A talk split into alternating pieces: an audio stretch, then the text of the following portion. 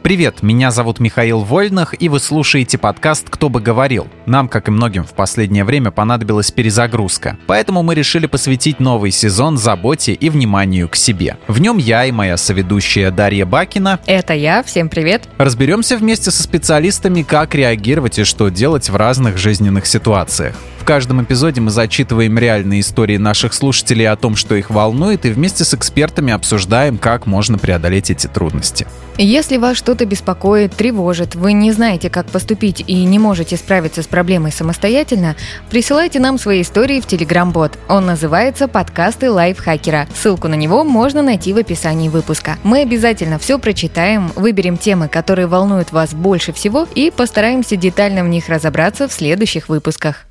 На сей раз мы поговорим про эмоциональное выгорание, какие у него признаки, что действительно помогает его избежать и можно ли это сделать в принципе, избежать эмоционального выгорания. С проблемой будем разбираться вместе с психологом Еленой Котовой. Лена, привет, расскажи нам немного о себе. Всем привет, я корпоративный психолог и веду свою небольшую частную практику. В работе использую нарративный подход, терапию принятия ответственности и ориентированную на решение краткосрочную терапию. Эта тема уже обсуждалась в одном из старых выпусков э, «Кто бы говорил», но сейчас углубимся в проблему более профессионально, благодаря Лене. Лена, спасибо тебе, что ты с нами. На обсуждение выгорания нас подтолкнуло следующее письмо. Миш, прочитаешь? Привет, дорогая редакция. Каждый год со мной одна и та же история. Я работаю на предприятии, труд физический, как папа Карло. Ну, не у станка, как наши отцы и дедушки, все автоматизировано, но процесс тоже выматывающий. Каждый раз перед отпуском у меня начинается полнейший ад, все жутко бесит, раздражает, ощущение, что коллеги меня не понимают и специально подкидывают дровишек. А, в общем, обстановка накаляется. Отпуск, впрочем, не всегда спасает, а если и спасает, то ненадолго. А, первый месяц хорошо, а потом снова начинается. Что мне делать? Работу менять? А, Александр П. Что ему делать? Вот, Лен, ты как психолог, наверное, умеешь с этим совсем справляться. Ты часто перегораешь? Или все-таки как-то вот э, знаешь какие-то тактики, как обычно, неведомые нам? Короче, психологи – одна из самых таких профессий, которые подвержены выгоранию. И среди моих коллег просто куча таких ребят. И даже люди, которые учили меня в ВУЗе, говорили о том, что не смогли продолжать практику, ушли в преподавание, потому что ну, выгорели. А, но выгорела первый раз я не работая психологом, а на прошлой своей работе это было причем такое классическое выгорание. О нем я еще не знала, я просто очень скоропостижно уволилась, уехала в Таиланд и сменила номер телефона, настолько было плохо. Только потом я узнала, что это меры. было выгорание, да. А, через много лет я потом поняла, что это прям вот совершенно по классике все было. А, сейчас а, я иногда к нему приближаюсь но я стараюсь быстренько себя вернуть обратно и так сильно не загружать. Да, и мы вот про эти методы обязательно поговорим и узнаем да, у тебя, как ты мне это теперь делаешь. интересно вот это сочетание классическое выгорание. Я такого не слышала, так что Есть разное выгорание. Это как рецепты какой-нибудь выпечки. Миш, а ты ага. выгораешь? Я? Да. Нет. Вообще нет? Ты что, сверхчеловек, что ли? Ну, что-то вроде того. А да. если последние какие-нибудь проекты вспомнить, ты точно не врешь нам сейчас? Я точно не вру. Абсолютно со стопроцентной уверенностью могу вам сказать честно и без а, всяких преувеличений, без прикрас. Я не выгораю. Угу. Ну, сделаем вид, что мы тебе поверили. Но на самом деле я вот тоже думала, выгораю я или нет. У меня были случаи выгорания, ну, по крайней мере, я думаю, что это были они. Но вот сейчас э, у меня такая работа, на которой я чувствую себя комфортно. Бывают, конечно, какие-то приступы вроде а, что-то не хочется ничего делать. А ты где работаешь сейчас? А, я не скажу. А вы же не знаете. Вы же не знаете, где. Да, ты просто так говоришь, пока здесь работаешь. Неправда, нет. Я потом тебе расскажу одну историю с одной из своих прошлых работ, вот ты поймешь, что бывает все плохо очень. Итак, давайте двинемся дальше. А, когда отпуск не решает проблем, эта ситуация довольно распространенная. Многие ответят, что вы, дескать, отдыхать не умеете, всего-то и делов. Но так ли это? Что по этому поводу говорит психология, Лен? Как вот вообще умение отдыхать здесь как-то влияет или это неправда? Ну, короче, отдыхать, правда, можно не уметь. И это может начаться от банального не позволить себе отдохнуть а, и наполниться в полной мере, до того, когда человек не знает, как ему лучше отдыхать. Он может отдыхать привычным образом, хотя отдых уже его как-то а, не восстанавливает, не ресурсирует. Или, например, увидеть, что, ну, кто-то он съездил в поход, наверное, и мне понравится, и поехать, и понять, что этому совершенно не подходит, а чё же я не отдохнул, почему так случилось. А, бывает, да, такое, что отдых некачественный, и он нам не подходит. Нужно здесь себя постоянно чекать, насколько то, что я делаю сейчас, а, дало мне отдых, дало мне какое-то восстановление, дало мне ресурсы, может быть, стоит что-то поменять. Если ответ будет, что все в порядке, ну, значит, все в порядке. Причем результат должен быть настигнут в кратчайшие сроки. То есть либо сразу после этого действия, либо там на следующий день, например, человек может сказать, да, мне вот стало получше. Я хотела спросить, я очень часто слышу фразу типа «лучший отдых – это смена деятельности». То есть а, многие же воспринимают отдых это как полежать на диване. Ну, типа, наверное, для каждого свой отдых подходит. Ну, то есть кому-то именно полежать нужно, а кому-то, например, в спортзал сходить. Или позаниматься работой, но какой-то другой. Например, он, а, не знаю, вагоны разгружает, а потом считает, и это его переключает, и человек таким образом отдыхает. Это, ну, это реально так, нет? А у всех э, разный отдых, да. Кому-то подходит один, кому-то подходит другой. Плюс нам могут подходить разные виды отдыха в разные периоды жизни. Потому что один человек может одинаково любить и там заниматься спортом, но в какой-то момент он хочет полежать на диване и позалипать в турецкие сериалы, и тут тоже ничего плохого не будет. Вот. И отдых – это не всегда смена деятельности. Иногда отдых – это полное отсутствие деятельности. То есть э, помедитировать, например – просто лежать, ножкой болтать на диване, и Класс. это тоже будет отдыхом. Вот у меня такой вопрос. А если, ну, тупо бухать, например, вот, ну, то есть как бы с утра в 7 утра начинать водку, потом разгоняться до пивандепулы, вот, а потом Миша, венком, а, вин, венцом, то есть там красненьким, потом на беленькое переходить, а потом повторять. А это хороший способ избавиться от выгорания? А, мне кажется, нет, потому что я знаю людей, которые, оказавшись в выгорании, словили алкоголизм, пытавшись как-то свое эмоциональное ага. опустошение закрыть этим. Я предлагаю вернуться к нашему письму, и там наш слушатель говорит, что он раздражается, и его все бесит именно перед отпуском. Просто, как по мне, если бы раздражала именно работа, недовольство бы не терпело до отпуска. Вот какие вопросы себе задать, чтобы понять, что проблема именно в работе, а не просто накатывает предотпускное настроение? То есть перед отпуском же так всегда, что ты а, какие-то должки отдаешь, ты уже ждешь, не дождешься, и вот в любом случае раздражение есть. Но вдруг это в целом не из-за работы. А некоторые перед отпуском и после отпуска должки не отдают. Это тема для другого подкаста. Да, и вот есть ли такое состояние, как а, предотпускной синдром? По поводу синдрома я не знаю, но а, что типа прям существует ли такое название. Но вообще люди перед отпуском обычно, да, как ужаленные в жопу бегают, потому что надо все успеть, передать дела. Плюс еще какая-то тревожность обычно накладывается. А вдруг не справятся, вдруг мне будут звонить, а вдруг меня будут тревожить. А если будут звонить, я не смогу не взять трубку, и это все очень сильно наваливается.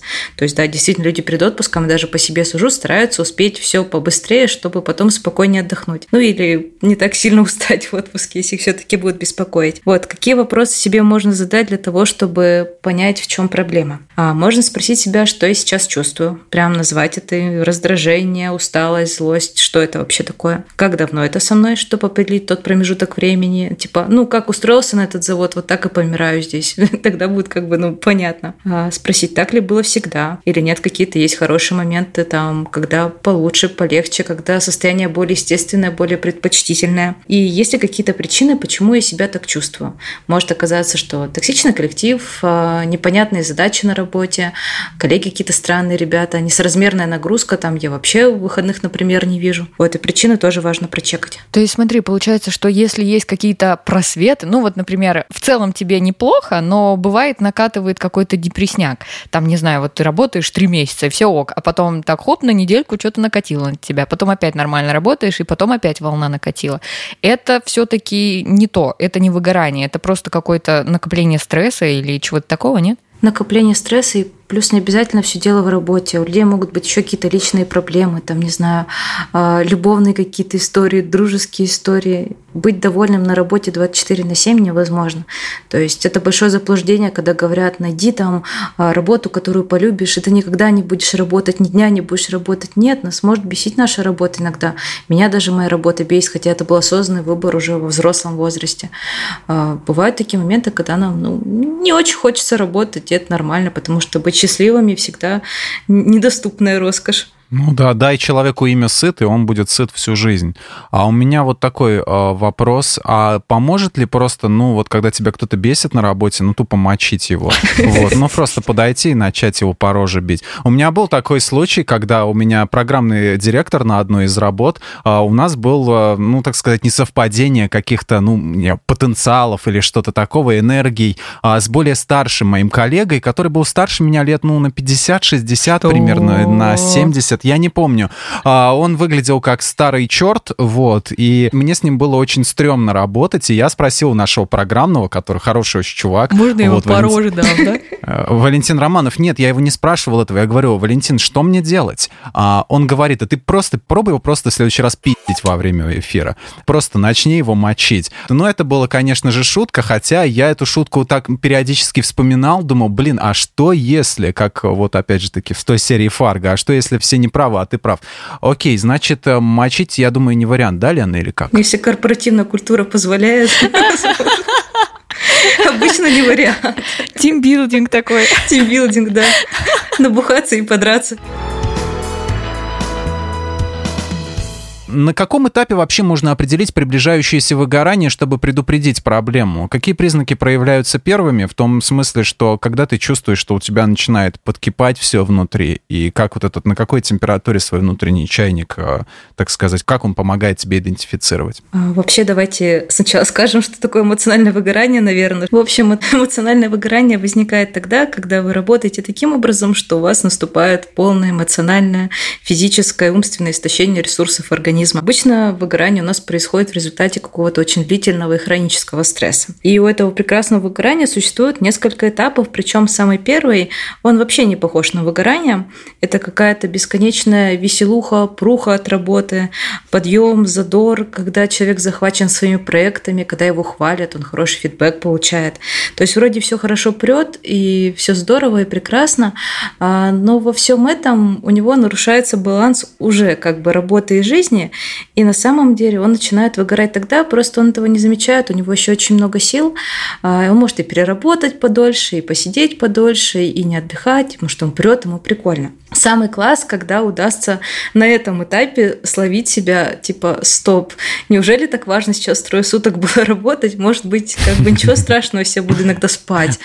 Вот. Поспать, да. Да, это самое классное. Но обычно на этом этапе никто не задумывается, даже я на нем не задумываюсь, типа, нет, это вообще не для меня и не для кого обычно. Я ни одного человека, правда, не знаю, который себя бы здесь тормозил. Идет следующая стадия, когда мы немножко уже чувствуем, что что-то идет не так. Вторая стадия – это стадия такого хронического стресса, который уже какое-то время побыл, уже накопился, уже есть какой-то дискомфорт, а, там уже есть усталость, там уже сдает тело. И вот здесь люди обычно думают, блин, а что-то я делаю не то. Вот здесь развернуться самое классное тоже будет, еще хороший вариант. Существует третья стадия, это тоже такая хроническая усталость, но это уже истощение скорее, но оно обратимо. Тут уже страдает работа. То есть, если в первых двух случаях человек не показывает, что с работой там что-то может идти не так, он держит лицо из, ну, из последних сил. А, даже в первом случае ему не надо стараться, и так все получается. То на третьей стадии уже начинает страдать работа, и тут человеку плохо и морально, и физически, но это тоже еще обратимая стадия, когда можно постараться справиться. Есть четвертая стадия, Самая неприятная стадия – это когда мы выгорели как вообще просто последний уголечек, и мы теряем смысл работы, в принципе, иногда и смысл жизни. И здесь обычно помогает только смена профессии, ну, чаще всего из того, что я сталкивалась.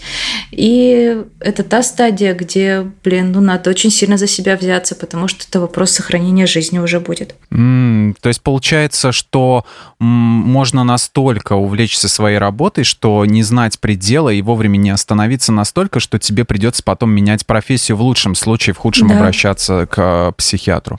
А, да, и обычно, ну, я часто говорю людям, которые очень любят свою профессию, так вот сильно увлекаются на первом этапе и говорят о том, что ну, у них есть такой запрос, чтобы как-то научиться расставлять приоритеты в жизни, о том, что, блин, ребята, вы настолько любите свою работу, неужели вы хотите с ней попрощаться в результате того, что э, вы себя доведете и выгорите?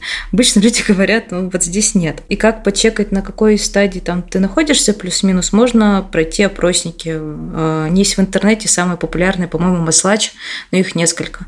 Можно загуглить и посмотреть. Там обычно они названы по фамилиям ребят, которые его изобрели. Слушайте, как хорошо, что ты вот это сейчас все рассказала. Просто для меня эмоциональное выгорание, как я его понимала, это было вообще другое. То есть сейчас получается, что ты настолько можешь выгореть, что э, ты в своей сфере не можешь работать, от которой ты когда-то кайфовал. Я просто думала, что вот у тебя случилось эмоциональное выгорание, и ты просто меняешь работу, ну, та же специальность, например, но просто другая компания. И это как бы тебя спасает. Э, это может спасти на стадиях, которые не четвертая, не последняя ага. стадия. На последней вернуться, правда, очень сложно. Э, я очень знаю много врачей, которые оказались на этой стадии и меняли профессию.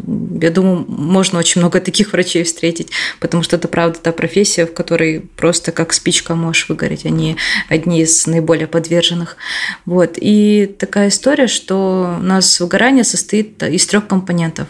Это эмоциональное истощение, такое чувство нарастающей усталости, полного такого опустошения. Это вот базовый компонент выгорания. Когда мы постоянно устали, когда нам плохо, когда нам ничего не помогает. А, Еще один фактор – это обесценивание своих результатов. Когда кажется, что у нас задачи слишком сложные, мы ничего делать не можем, и вообще ну, все обесценили, все, что мы делали. Здесь снижается самооценка, начинает синдром самозванца появляться.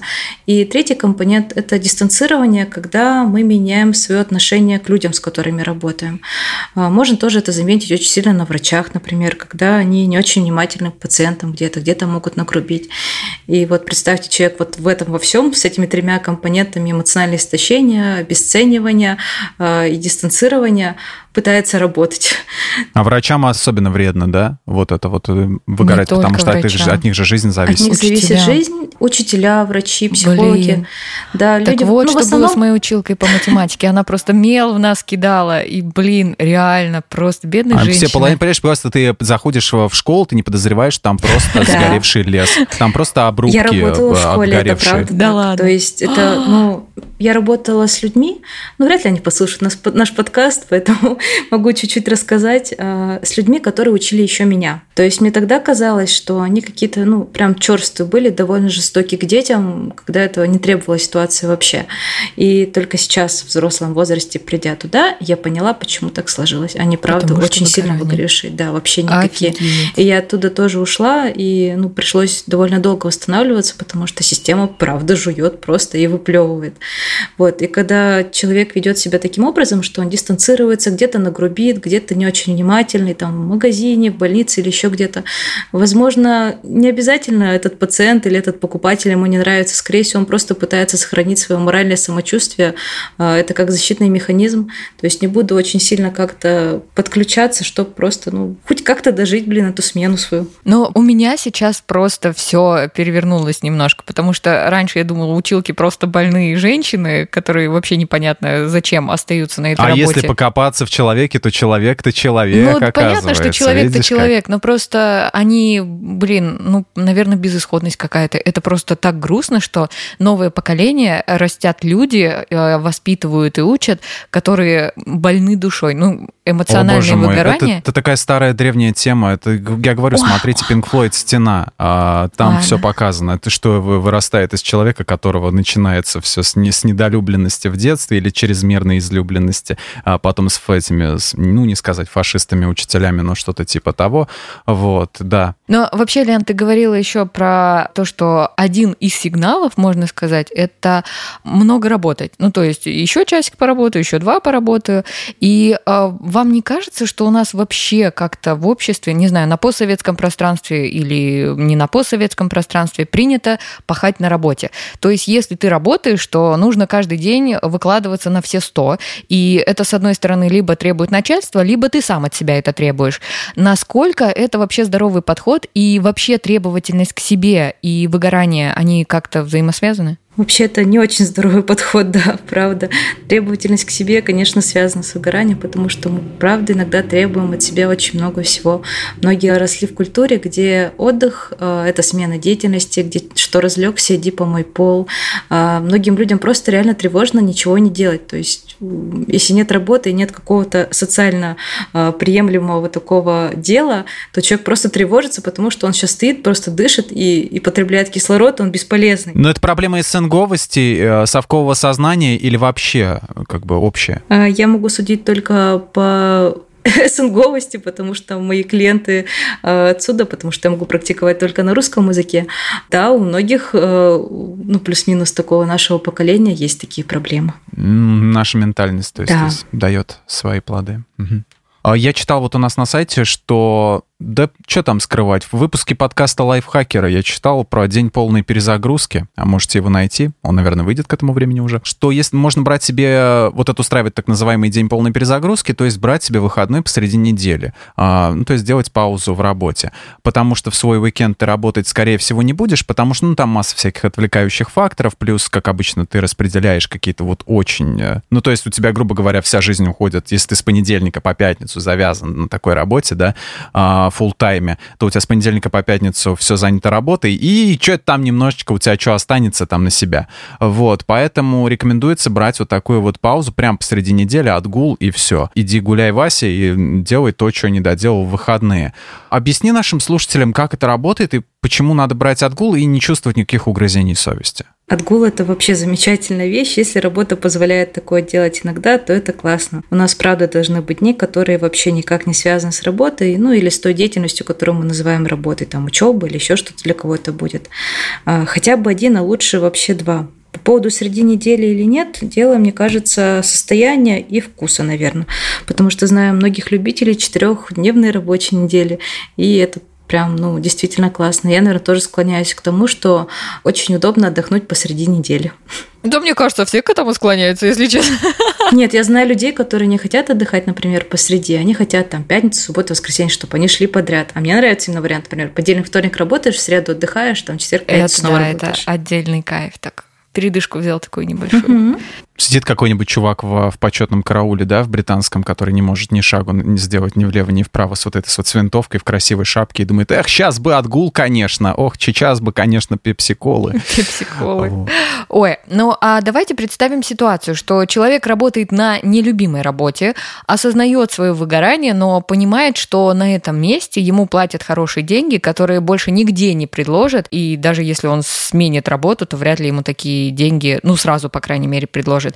А он мечтает, например, быстро закрыть ипотеку и не может себе позволить уволиться, или у него какая-нибудь другая цель, из-за которой увольнение вообще не рассматривается.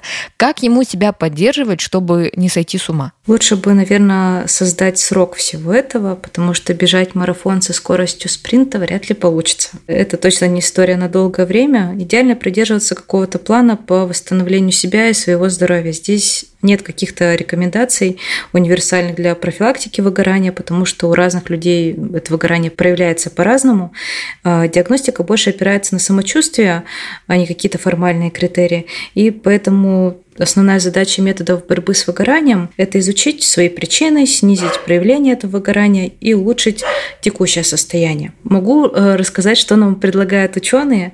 А, здесь, наверное, одно из таких самых первых – это наладить процессы на работе, в которых участвует человек, если это возможно, потому что может оказаться так, что он может все-таки на что-то повлиять и сделать как-то получше, попроще, полегче. А, регулярно отдыхать, заниматься хобби, а, причем отдыхать так, чтобы это реально насыщало, чтобы реально нравилось и было хорошо, а не так просто по графику, типа, ну, надо отдохнуть, отдохну, понравилось мне или нет, я не знаю, ну, типа, отдохнул же вроде как. Подумать, как эффективнее управлять своим временем. Здесь э, можно еще подключить занятия спортом, э, практиковать йогу, практиковать медитацию, э, пользоваться техниками преодоления стресса, попросить поддержки окружающих в каких-то вещах, может быть, каких-то бытовых. Вот, кстати, когда я прошлый раз рассказывала, выгорела э, очень сильно на работе, которая была до этой работы, даже по другой специальности. Ко мне приходила на работу моя подруга и помогала мне. Да, и это вот та самая поддержка от окружающих. А что здесь можно еще сделать? Проработать выгорание с психотерапевтом и, наверное, еще можно для себя самое лучшее сделать – это принимать те препараты, которые вам прописали, если их прописали. Ого, Это прям сурово уже звучит, таблетки принимать. Слушай, а неужели а, психотерапия здесь может помочь? Ну, то есть, когда вот вообще вот прям тебе прям вот так хреново, что поможет только, наверное, смена деятельности. Неужели можно, ну, как психолог может поддерживать э, как-то тебя, как, знаете, э, система жизнедеятельности, там, вентиляция легких или что-то вроде того?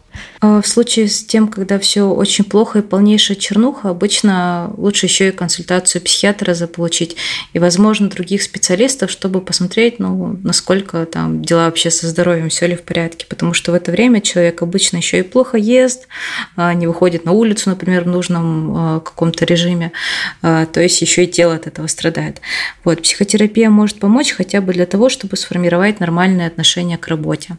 Нормальные убеждения и адекватные, какие-то более естественные. А сейчас наш любимый раздел в газете «Психо-КБГ» «Жалобы на судьбу». Здесь будет звучать печальная музыка на скрипке. А, значит, смотрите, как-то на одной из своих прошлых работ, вложив немало сил, эмоциональных, физических, я понял, что, в общем-то, достиг потолка. Что мне надо двигаться, развиваться, и что я хочу, в общем-то, и зарабатывать больше, ну и, собственно, стать большим профессионалом, чем сейчас, потому что, да я даже в книге в какой-то у нас на работе прочитал, что дальше вы уже не прыгнете. Дальше только начальник отдела, да и то. Это ничем вас не сделает, кроме того, что вы будете другими людьми руководить, а руководитель — это уже немножко другое. И тогда я решил пойти на курсы к доктору. Нет, тогда я решил принять сложное решение сходить в отпуск. Вот. И Э, просто чтобы подумать. Но вот тут бухгалтер мне сообщила, что отпуск, где я не заработал, соответственно, пахать мне еще как папе Карле без остановок несколько месяцев, а там, глядишь, и Новый год, отдохнешь, э, если жив останешься, и если в Новый год тебя не припахают, не припашут, или как-то так.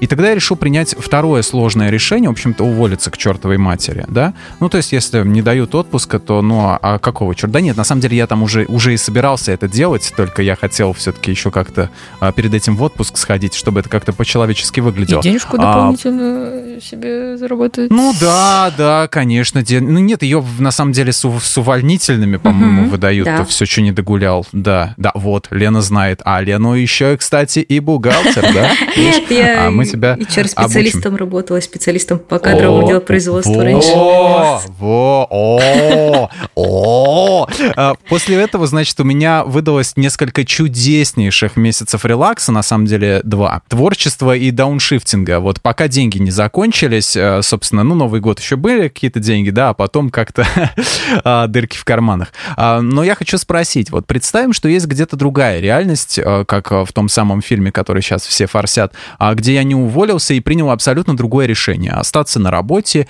и ждать, пока не догорю совсем. В этом случае мне нужно было бы как-то подкрутить все-таки, как я понимаю, свой кран агрессии, то есть настроить себя на работу без отпуска, хотя бы на какой какое-то время, ну, так сказать, какой-то себе, то ли допинг внутри себя открыть или еще что-то. Можно ли это сделать, продолжать работать на каком-то скрытом втором, третьем дыхании и как-то вот себя настроить, чтобы не перегореть хотя бы какое-то время? Можно попробовать здесь взглянуть на причины, которые привели вот в эту точку, в которой закончили силы. Они обычно внутренние и внешние. Внутренние – это наше убеждение, например, страх подвести кого-то, страх работать мало, а, страх того, что кто-то осудит, что ты работаешь мало, а, что нам отдыхать нельзя, что отоспимся в гробах, и вся вот эта вот история, все, что Жесть. наше. Да. А внешние причины – это нагрузки сверх нормы, это какие-то странные процессы на работе, toxic коллектив, какая-то недостаточная оплата труда, отсутствие благодарности за труд, например, нематериальной какой-то похвалы, нематериальной какой-то мотивации. Вот, и попробовать разобраться с этими причинами, насколько это возможно. Вот так, Миш, так что хорошо, что ты уволился. Да, замечательно. Я ни, ни, о, чем, ни о чем не жалею, да. Но я на самом деле при таких же условиях ушла. Да? Мне не дали отпуск тоже. Ну, точнее, не дали, а сказали, что надо подтверждать. Причем, ну, по срокам он нормально накопился. А, он был запланирован. Я просто его не дотерпела. Типа, а, да. Вот так. А у меня, понимаешь, была какая ситуация. Я его, получается, что не накопил. Мы все это время брали отпуск в долг. Вот. И тут мне говорят, понимаешь как? Вот тут в связи со всеми подсчетами начали меня грузить какой-то бухгалтерской шнягой, которую я вообще не понимаю. И говорят, ну, короче говоря, не получится у тебя пойти, по крайней мере, мере, сейчас. Ну, ты можешь сходить, ну, там, не знаю, в октябре э, дня на три, на четыре. И, ну, собственно, это добило окончательно и без того испортившиеся отношения. Ну, да, у нас да. месяц 2-33 дня копится, поэтому можно считать себе. Да, да. Ой, а я продолжу э, рубрику, которую Миша Жаловаться открыл. на жизнь, да, да, да, плакаться. именно её. Короче, была у меня одна работа, на которой, ну, я реально морально сгнивала. Тут даже слова другого не подберешь. Вот когда ощущение, что у тебя внутри просто все превратилось в труху, и знаете, как в Гарри Поттере дементоры были, которые счастье высасывают из людей. Вот, вот что-то вроде того было у меня. И какое-то время мне казалось, что надо просто потерпеть, потому что работа, ну, как мне казалось тогда, А престижная. СНГовое сознание, надо просто потерпеть, ну.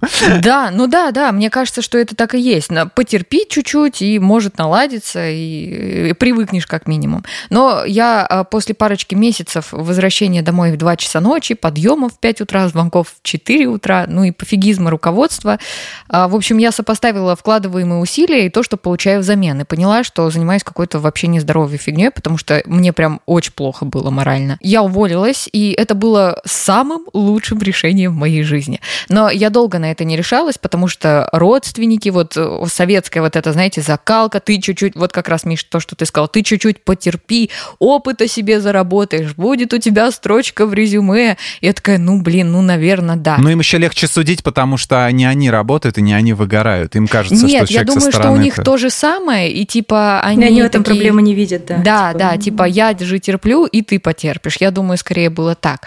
И вот вопрос такой, в какой момент нужно сказать вот такой работе пока, чтобы не довести себя до депрессии? Ну, то есть вот когда тебе все говорят, что тебе нужно потерпеть, это все равно давит.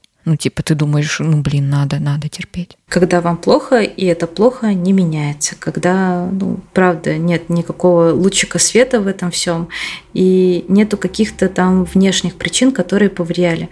Например, понятно, что человеку работа будет казаться ерундой, если у него где-то в личной жизни какие-то проблемы, и он может, ну, проецировать это на работу. А, Такое бывает даже в паре, например, когда наоборот. э, У человека на работе проблемы, он много где-то стрессует, помимо отношений, в отношениях, допустим, все плюс-минусок, но почему-то начинает сомневаться в отношениях.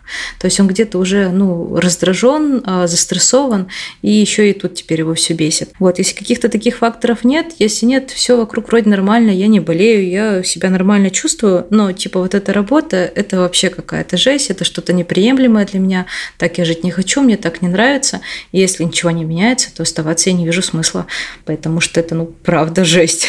Мне вот интересно, а первые, вот, допустим, ты устроился на новую работу. Новая работа — это всегда стресс. И первые две недели у тебя что-то близкое, похожее на состояние на выгорание. И как с этим справляться? Потому что ты же знаешь, что этот этап просто надо пережить, потому что ты еще мало проработал, ты просто влился, и тебя перезагрузили. Пережить надо, что ты там мне говорю, пережить советское сознание. Потерпеть, потерпеть надо. Просто потерпеть. Но если ты не советского, а нормального Ну, сознания, понятно, я, Лен, я поняла, делать? типа, две недели, ну, первое время, когда ты только, типа, привыкаешь к работе. Адаптируешься. Но это правда так. Люди, которые приходят на новое место работы, обычно очень сильно стрессуют, а даже в каких-то бытовых маленьких вещах. Это в какой-то степени нормально. Вообще человек а, адаптируется полностью к рабочему месту, по-моему, за год. И типа, когда мы жаждем от тебя за неделю или две супер классно влиться, это прям ну, очень дофига и очень быстро. Вот. Это как раз будет тем фактором, который э, немножко утяжеляет эту ситуацию. Можно подумать, что я только пришел, мне здесь тяжело, потому что я еще особо никого не знаю, а, потому что я не могу еще работать как полноценный сотрудник, потому что опять-таки не знаю каких-то вещей. Я сейчас втягиваюсь. У меня возник такой вопрос. А вот у меня ситуация, когда вот это была с работой, про которую я рассказывала, это было, ну, месяцев пять от силы. То есть это достаточно быстро все случилось. То есть в какой-то момент я такая думала, ну, надо потерпеть, потому что я только вливаюсь, а потом я поняла, что это не вливаюсь, это просто жесть какая-то лютая Это обычный режим происходит. работы. Да, то есть так будет всегда, скорее всего.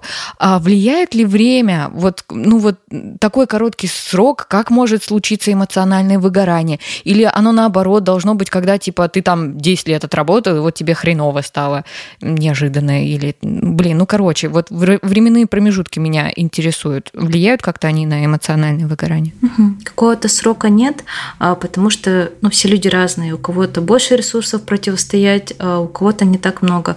Кто-то, может быть, пришел с одной работы, на которой его уже потрепала жизнь, но не так сильно, а на другую, которая вообще просто его убила. Вот поэтому каких-то сроков нет, все правда очень индивидуально. Индивидуально. Кто-то чуть более чувствительный, кто-то менее чувствительный.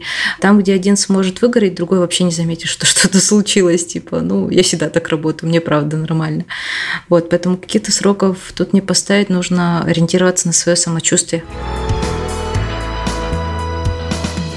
Встанем вот на сторону руководителя. Как он может психологически сам помочь своим сотрудникам не гореть? Заниматься там тимбилдингом, вытаскивать работников, может, на природу, или какие-то ежедневные медитации устраивать всем рабочим составом. Потому что мы сейчас посмотрели на проблему именно со стороны потерпевших, скажем так, ну, не знаю, как э, работников, которые а, выгорают. Но в силах руководителя это как-то изменить. Или все вот эти вот медитации и все остальное это будет напоминать человеку Оруэлла с его вот этой пятиминуткой ненависти, обязаловкой, где все смотрели и заряжались негативом. И ничего такого делать не нужно, а всеми проблемами нужно заниматься индивидуально. Как ты считаешь, правильно будет? А, вообще, кстати, медитация не всем полезна. Есть люди, которых mm-hmm. они, наоборот, взвинчивают и тревожат. А, я таких людей встречала, которым, ну, правда, тяжеловато медитировать. А про руководителя, скорее всего, руководитель заметит, что с сотрудником происходит что-то странное, когда уже будет, ну, довольно поздно. Как мы говорили, что ну, где-то Он на придет, а там скелет. Где-то на третьей стадии начинает страдать работа, и можно, ну, что-то понять. Потому что обычно человек, правда, до последнего старается делать вид, что все нормально, и, ну, признать себе, что я где-то косячу в работе, ну, не очень классно. Потому что обычно у человека, который выгорает, еще есть убеждение, что надо быть классным профессионалом, надо не ударить в грязь лицом, и вот это вот все. Вот, что делать можно руководителю профилактически? Можно следить за балансом работы и жизни, то есть следить за переработками и чтобы сотрудники ну, не пахали как лошади, потому что, очевидно, если ты видишь, что твой сотрудник в субботу воскресенье провел за работой, то ну, что-то здесь не так, какой-то явный перекос. Посмотреть здесь на нагрузку, адекватна ли она, действительно ли ну, человеку под силу это сделать, а хватает ли персонала, например, в штате, чтобы все эти работы осуществлять, дает ли компания сотруднику что-то соразмерное а, его труду, который он вложил. Это и материальные плюшки, там зарплата, например, и какие-то там другие а, бонусы, и нематериальные Получает ли он похвалу, получает ли он обратную связь, поддерживают ли его. А, следить за морально-психологическим климатом а, в коллективе, может быть, проводить встречи, где сотрудники разговаривают там один на один с руководителем, а, и просто чекать их самочувствие, что у кого там в жизни происходит.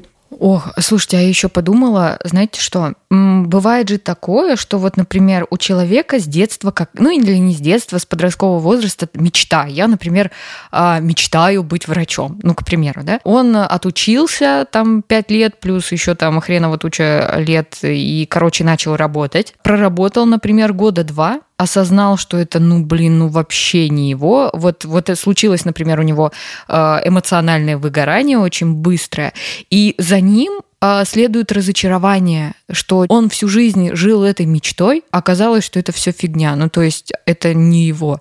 Вот, блин, мне кажется, это же вообще катастрофа. Что с этим делать? Как вообще не умереть от, э, блин, ну, не знаю, несчастья, наверное?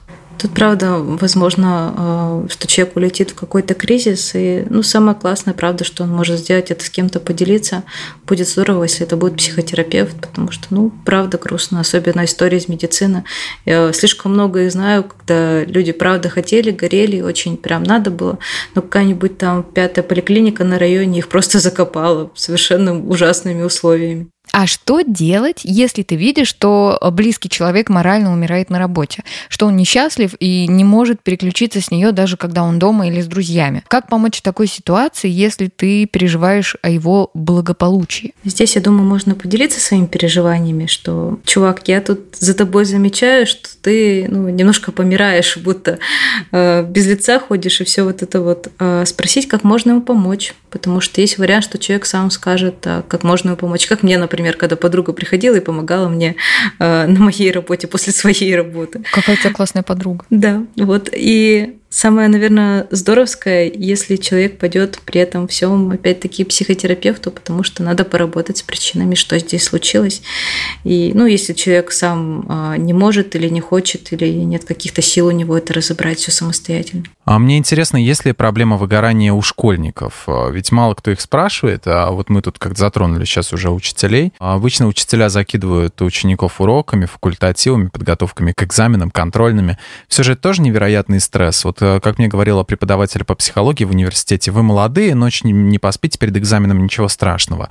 А если это все на уровне преподавательском даже не считается проблемой, то что делать? Как школьнику не выгореть? О, это правда очень сложная история. А, школьное выгорание, оно есть. Есть даже родительское выгорание. То есть выгорание всегда связано с работой. Раньше считалось, что работа с людьми – это такой прямой путь к выгоранию. А, и ну, был круг немножко сужен. То есть часто и IT-специалисты, и люди на работе, на любой другой, которая возможно, и даже вовсе ну, не обязательно на работе. А, вот родительство и, например, учеба. Мне здесь сложно советовать что-то школьнику, потому что система образования у нас, правда, перегружена, и здесь мало учитываются интересы учащихся. Тут, правда, большая привязка к требованиям родителей, к требованиям самой школы, сдать вот это вот ЕГЭ, а, поступить куда-то, куда надо, а, не допустить где-то каких-то троек. И, ну, это правда сложно в этом во всем быть школьником. А, совершенно точно хочется сказать, что здесь оценки, правда, не главное не успеть сделать вообще все вовремя, это окей. Не любить все разные предметы одинаковые и не иметь по всем предметам супер успехов, это тоже окей. И было бы здорово, если бы родители транслировали бережное какое-то сострадательное отношение к своим детям, когда это требуется. И правда, не катались на них, как на лошадях. Как мне жалко детей стало. У меня сейчас такое ощущение, как будто взрослым быть проще, чем учеником в школе. Ужасно. Еще я вспоминаю своих училок, они, правда, были очень мерзкими женщинами в основном. Жалоба на учителей. Продолжаем, продолжаем. Жалобы на учителей на самом деле ничего особо не дают. Пишется жалоба, а, директор всех отругал, кто попал под руку, и заново поехали. И, типа, ничего а, не еще более только... озлобленные стали, да, что на них еще да. и пожаловались. Человек еще больше злой и недовольный, еще всем об этом расскажет. И, короче, это правда не очень хорошо работает. Я не знаю, что здесь работает на самом деле, правда, потому что обычные там школы на районе это очень такой большой кусочек проблем. Частных, конечно, попроще. У меня был опыт, когда я посещала школу, которая а, частная, в которой не так много детей и преподавателям полегче. А, соответственно, туда идут э, люди, которые готовы платить какие-то денежки, которые ну, существенные, нормальные, и при этом преподаватели получают какую-то хорошую зарплату, не какую-то маленькую, а какую-то большую зарплату. Вот. И это все делает какую-то благоприятную среду. Но это не так сложно организовать в рамках какой-то маленькой школы, которая там частное предприятие. А если взять все школы, то это я правда не представляю, что должно случиться. У меня тут одна рекомендация всем, кто идет работать в школу, не идти работать в школу. Кто идет учиться в школу, нет, идите лучше в лес, там вы научитесь выживать и не идите в школу. Ну, по крайней мере, в нашу. Я просто работала там психологом, и то, какие ко мне приходили дети, типа, ты иногда думаешь, боже мой, я не знаю, не водите их сюда просто, и будет проще. Слушайте, у нас такой грустный выпуск получился. У нас практически каждый выпуск э, Лена обязательно говорит, это нормально, а тут такой понимаешь, что выгорание эмоциональное, это вообще не нормально, это что-то вообще нереально страшное оказывается. Я просто думала, как-то это попроще. А я вспомнил, какой я стих хотел сказать. А, давай, давай, Миш. Ну, а что, то, то там не по поэма, не волнуйтесь, все лишь строчка. Каждый умирает от того, к чему стремится, ты сам себе убийца, нет надежды впереди. Как грустно, а, спасибо, а, Миш. Лампы. Спасибо. Да. А, еще грустнее грустнее сделано. Ну, это правда большая проблема. Выгорание же ввели даже в МКБ, международную классификацию болезней, что это, ну, правда, серьезно. Лен, большое спасибо тебе за интересную, немного грустную беседу. Я предлагаю нам подвести итоги, э, как уберечь себя от выгорания. Корпоративные тренинги и медитации полезны или нет? А, я думаю, они могут быть полезны, но на добровольных началах, чтобы это не было, когда всех согнали и заставили делать то, что кто-то не очень хотел. Кому-то, правда, понравится отжигать на корпоративе, а кому-то только лучше, блин, я бы дома посидел, чем сейчас вечером я тут потусую с вами, я уже типа устал от этих ваших коллег, а еще после работы с ними, и утром приду и снова вас увижу. А, мне кажется, это должно быть ну, добровольная история. Нужен ли день полной перезагрузки? День без работы или занятости, которая заменяет эту работу, точно нужен. Прям абсолютно да. Стиснуть зубы и продолжать или лучше не издеваться над собой? Ну, если вы себе враг, то, в принципе, можно стиснуть зубы и продолжать издеваться над собой. Но все-таки, наверное, хочется жить какую-то счастливую жизнь более. А, поэтому лучше над собой не издеваться по возможности. Школьники, крепитесь или бросайте школу и пошло. Бросайте школу. А, школьникам нужно крепиться на самом деле. А, становится все больше а, осознанных родителей, больше осознанных педагогов, несмотря на то, что, да, тяжеловато в этой системе. Это был подкаст «Кто бы говорил». Большое спасибо всем, кто слушал этот выпуск. Мы еще раз благодарим Лену Котову за участие и эти советы. Напоминаем, что свои истории и вопросы вы можете присылать в наш телеграм-бот подкасты Лайфхакера. Ссылку вы найдете в описании подкаста. Слушайте нас на всех удобных платформах, комментируйте, ставьте лайки и звездочки. А еще включайте наш подкаст «Сейчас скажу». Эта аудиовикторина понравится тем, кто хочет проверить свои знания и заодно весело провести время. Ну а мы с вами прощаемся. Всем пока. Пока-пока. Не выгорайте, ребята. Ходите к психологу.